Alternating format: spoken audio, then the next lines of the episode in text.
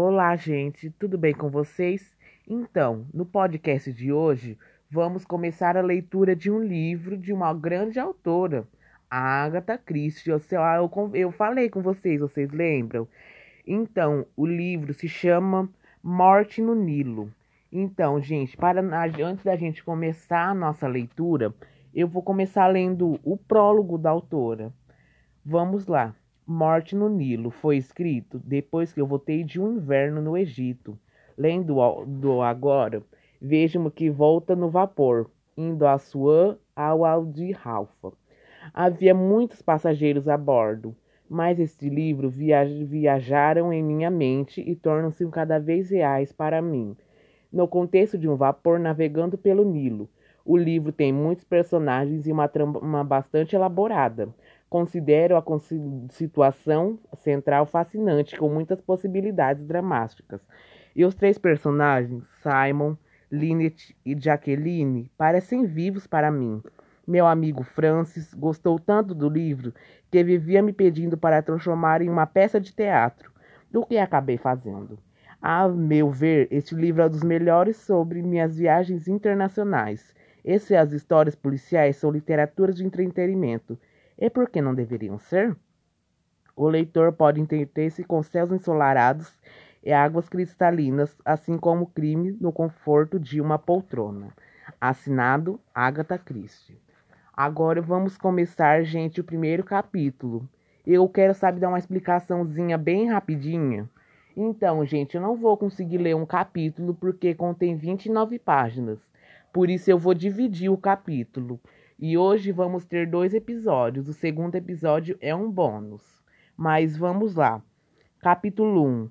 Lynette Ridley. É ela, exclamou o Sr. Burnby, o proprietário do Three Cornos, cutucando o companheiro. Os dois homens ficaram boquiabertos com os olhos arregalados. Um enorme Rolls Royce vermelho tinha acabado de parar em frente a uma agência de correio local. Uma jovem desceu do carro sem chapéu, trajando o vestido que parecia, só parecia, simples. Uma moça de cabelos dourados e feições autoritárias, muito bonita como raramente via-se em Malton Underwood. Com passos rápidos e decididos, ela entrou no correio. É ela, repetiu o Sr. Burnby, e continuou em um tom mais baixo e respeitoso. Ela tem milhões. Gastará um dinheirão no lugar piscinas, jardins italianos, salão de bailes. Metade da casa virá para ser reformada. Trará dinheiro para a cidade, ponderou o amigo. Um sujeito magro e débil. Falava com um tom de inveja e rancor.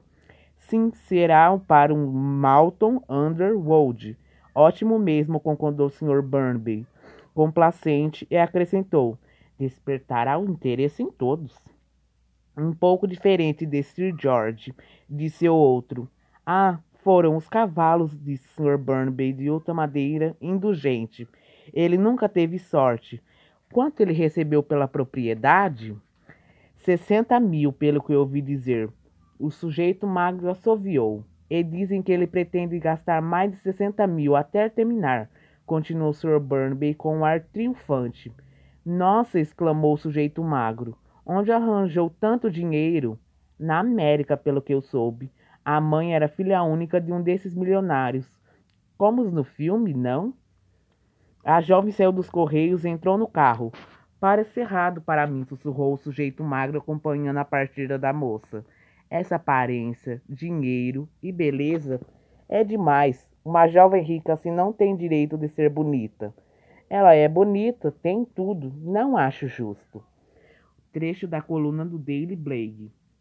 Entre as pessoas que jantavam no Tis Matante, reparei pela bela Lynette Widray. Ela estava acompanhada da honorável Joana, Joana, da Lord Windsay e do Sr. Toby Bryce. A senhora Hideway, como todos sabem, é filha da Meliush Radley, casado com Anna Harley. Herdou, herdou do avô Leopold Haster uma enorme fortuna. Adorava o Linite. É a sensação do momento.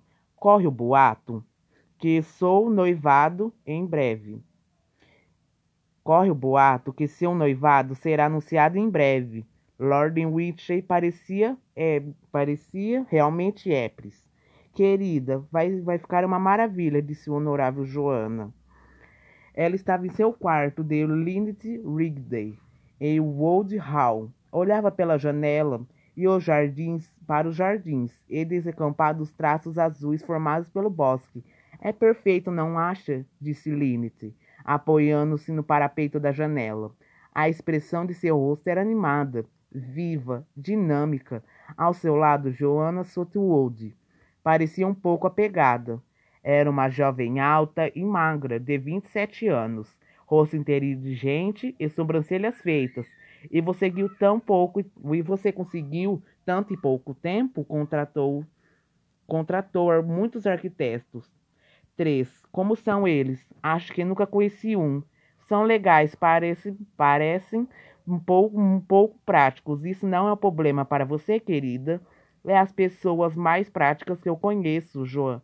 Joana pegou um colar das, de pérolas da penteadeira. Imaginou que sejam verdadeiras, não, Lindsay? Claro, sei que claro para você, minha querida, mas não seria para a maioria das pessoas. Geralmente elas não são naturais, chegam a vender imitações baratas.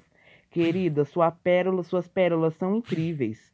A vender imitações baratas deve valer uma fortuna, um pouco vulgares, não acha? Não, de modo algum. Uma beleza quanto valem? Cerca de 50 mil. Quanto dinheiro? Não tem medo de ser roubada? Não, sem, estou sempre com esse colar e de qualquer maneira as pérolas estão no seguro. Você me deixar usá-las até a hora do jantar? Seria tão emocionante? Claro que sim, como quiser, disse Linnet, achando graça. Sabe, Linnet, eu realmente invejo. Você simplesmente tem tudo. É jovem, bonita, rica, saudável, até inteligente. Quando faz 21 anos? E, gente, iremos continuar amanhã. Se você gostou do meu podcast, siga eu e, por favor, compartilhe com seus amigos.